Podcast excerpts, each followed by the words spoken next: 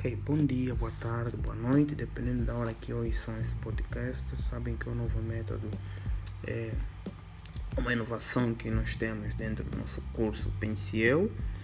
E assim, vamos lá discutir um bocado sobre química.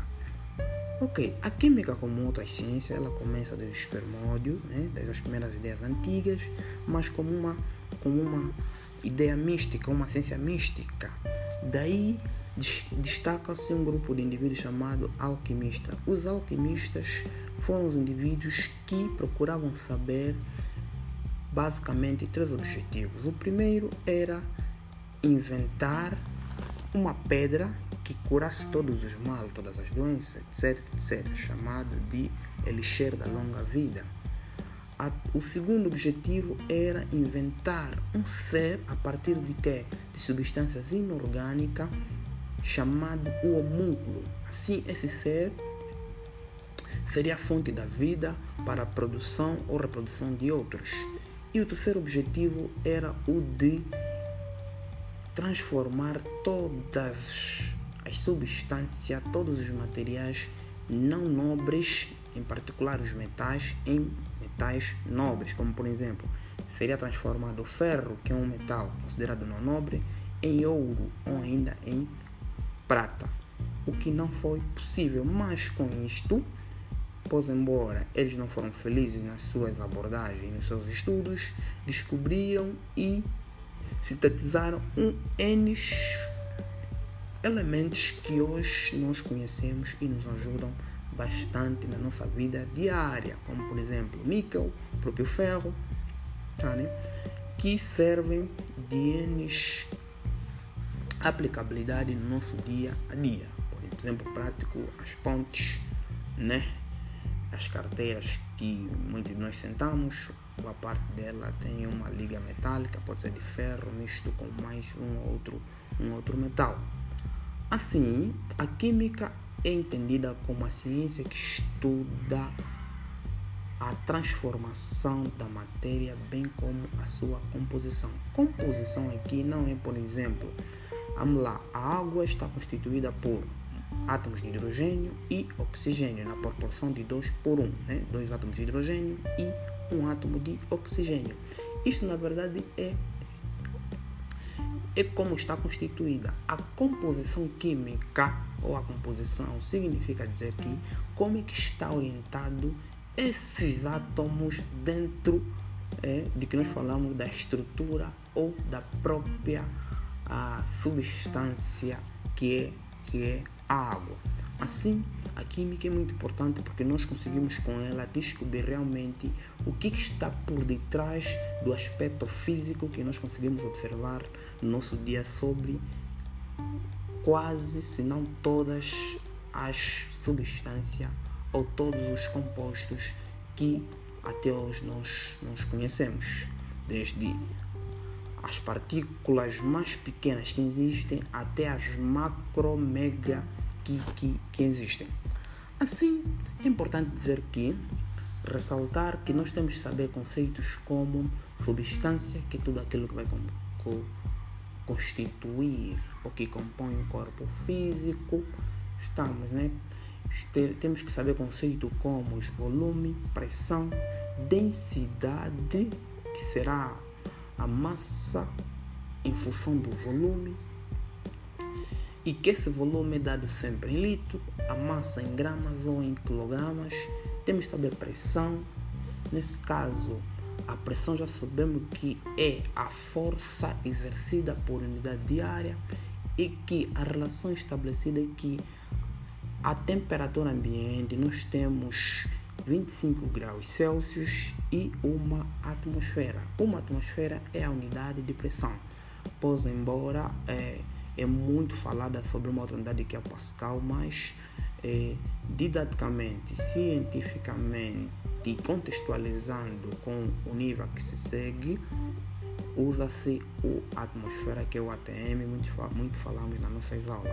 Atmosfera significa uma atmosfera corresponde a 760 milímetros mercúrio. Se o aluno souber isto, conseguirá fazer necessariamente a relação para qualquer pergunta que lhe é colocada em termos de transformação de uma pressão noutra.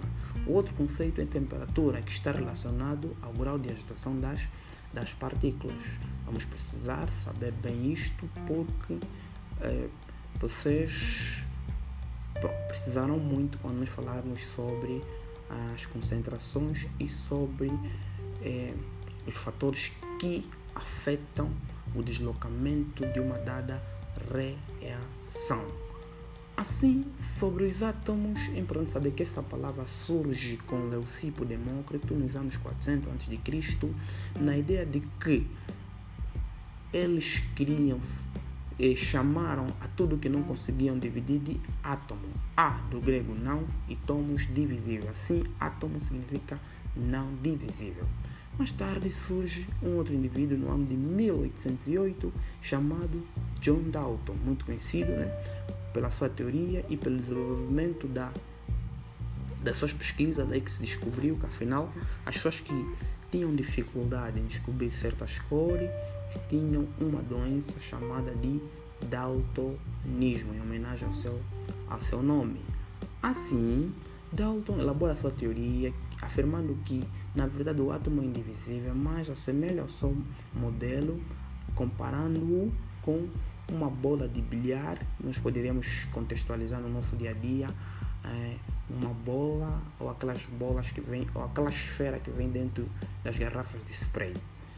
Assim, para Dalton, ele faz a seguinte referência: que os átomos combinam-se, né? átomos iguais combinam-se para formar um elemento químico. Átomos diferentes combinam-se para formar compostos que químicos que difer, diferente das que das que originou. Isto quer dizer que se um átomo de hidrogênio combina-se com, com outro átomo de hidrogênio, vai surgir uma molécula de que? De, de hidrogênio. É, por sua vez, é molécula, mas também então nós podemos chamá-lo de elemento químico. Tá, né? E também nós podemos falar que quando o oxigênio, por exemplo, combina-se com é, carbono, C nesse caso, nesse caso a proporção seria é, 2, 2 por 1, um, nesse caso um átomo de carbono, dois átomos de oxigênio para formar o dióxido de carbono, que é um gás que é liberado durante o processo da, da respiração. Aí também vamos ter a formação de um, quê? De um composto molecular. Estamos, né, turma? Mais diferente, aí já não é elemento, elemento químico. Ok, mais tarde então, mais tarde então, surge as ideias de que se o átomo na verdade é indivisível, surge a ideia de um outro indivíduo chamado Thomson. Thomson é esse que disse que é, faço um experimento para descobrir se isto era ou não verdade. No seu experimento com uma aparelhagem chamado tubo de rasca catódico, ele descobriu que vinham fichas do ánodo para o cátodo. Ánodo, cátodo. Cátodo já falamos que é o polo negativo e ánodo é o polo positivo. Ele chamou estes fichas de quê? De eletrões. Então, assim, Thomson elabora seu modelo dizendo que os átomos são na verdade divisíveis, constituídos por quê?